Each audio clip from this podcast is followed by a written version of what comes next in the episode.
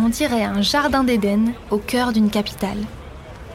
Le parc Güell est l'une des sept merveilles de Barcelone qui attire chaque année des millions de visiteurs venus du monde entier. Tous se pressent pour y admirer les couleurs et les formes douces de ce parc où la pierre entre en communion avec la végétation. Un véritable paradis moderniste avec lequel peu de monuments peuvent rivaliser. Mais le parc Güell n'a pas toujours été célèbre. Il y a 100 ans, personne ne voulait s'y rendre et son propriétaire le considérait comme un échec. Je suis Clémentine Laurent et aujourd'hui, Eusebi Güell, interprété par l'historien Moncho, va nous raconter le plus grand échec de sa vie, le parc Güell. C'est l'une des mille et une histoires de Barcelone.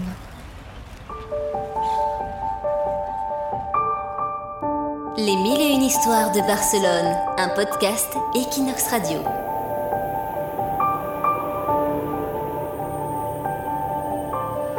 Visionnaire et rêveur, disaient les plus sympathiques.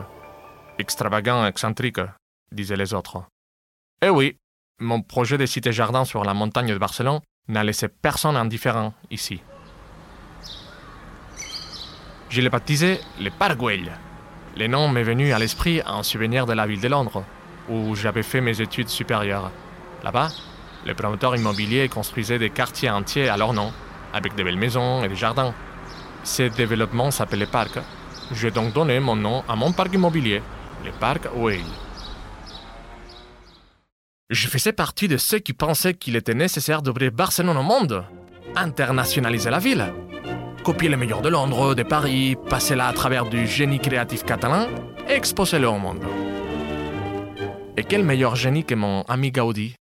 Je me souviens encore comme en 1899, après avoir acheté la montagne du Carmel dans le quartier de la Salut, sur les hauteurs de Barcelone, je fais part à Gaudi de mes intentions de créer un parc immobilier. Les projets étaient énormes. 17 hectares sur les restes d'un ancien vignoble, 60 maisons, des espaces communs aménagés et surtout un jardin idyllique. Voyez comme il est splendide aujourd'hui. Je voulais que mon lotissement soit un véritable havre de paix avec vue sur la ville de Barcelone. Et pour une telle entreprise, il me fallait les meilleurs. Gaudi a décidé de s'occuper des parties communes.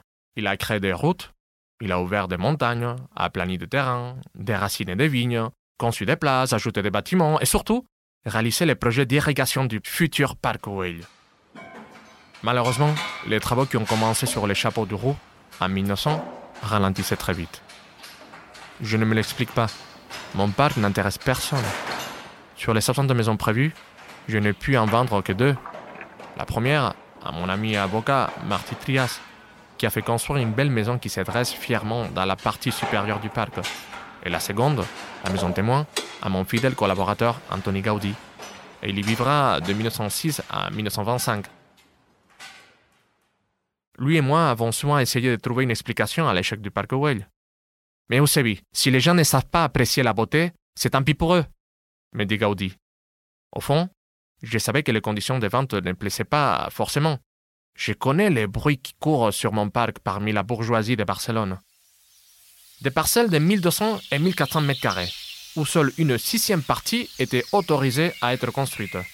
Une maison avec un étage et un grenier, pas plus. Des murs de séparation de 80 cm de haut pour rapport à la parcelle du voisin, et interdiction de couper des branches de végétation de plus de 60 cm de diamètre. Mais bon, la plus grande caractéristique de mon parc, c'est les verts. Une cité-jardin est faite de verdure, et les verts a besoin de normes strictes. L'effet que la vente n'était pas à perpétuité n'a pas aidé non plus. Gaudi m'a fait savoir que parmi ses ouvriers, on disait que le parc était très loin de Barcelone, que l'avenir c'était le tramway, et que M. Güell avait oublié de mettre un tramway dans son quartier. Je sais qu'au fond, le train n'est pas tellement le problème. Le prix de la vente est très élevé. Mon parc s'adresse aux classes les plus aisées de la ville. Mais beaucoup de nouveaux riches, qui avaient quitté les quartiers populaires il y a quelques générations, regardaient avec méfiance l'extension de Barcelone au-dessus de Gracia, un quartier plus euh, en hauteur sur la montagne. C'est un quartier trop ouvrier pour les goûts raffinés de ces bourgeois. Pour les assurer, je fais construire un poste de police en 1909, la maison sur la montagne, qu'il l'appelle. Une cité-jardin protégée par la police. Mais qui voulait-il de plus? Mais on dirait bien que tout jouait contre moi, et les nouvelles maisons construites par les docteurs Andreu sur l'avenue de Tibidabo finissaient de couler mon parc. Les grandes fortunes de Barcelone ont préféré les pentes de Tibidabo, sans vue panoramique, sans verdure, sans la magie de Gaudi. Bref, une urbanisation sans âme. Alors, quand Gaudi a achevé son fameux banc en tancadis coloré, au milieu du parc, j'ai décidé d'abandonner les travaux et mettre fin au projet. Cette même année, la Grande Guerre a éclaté en Europe, et moi, le comte de Weil, j'ai décidé de quitter ma résidence du palais Weil, dans la Raval, pour aller vivre dans mon parc. C'est là que j'ai passé mes derniers jours, jusqu'au 8 juillet 1918. Au fil du temps, mes enfants ont décidé de vendre mon précieux jardin, l'ouvre d'art total du brigand Gaudi. C'est la mairie qui l'a acheté, pour un peu plus de 3 millions de pesetas. Il a ouvert ses portes en tant que parc public quatre ans plus tard, au moment où Gaudi a lui aussi quitté Barcelone. La jeune génération n'a pas vu l'œuvre d'art qui était ma cité-jardin. Presque personne ne s'est intéressé à mon parc. Mais je suis sûr que les générations futures sauront reconnaître tous les génies qui se cachent derrière le parc Will.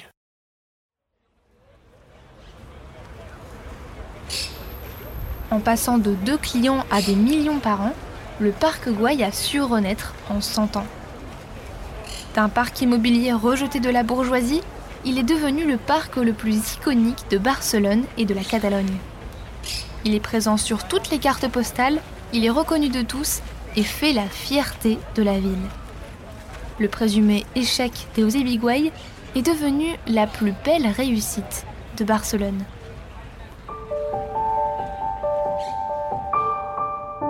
Les mille et une histoires de Barcelone, un podcast Equinox Radio.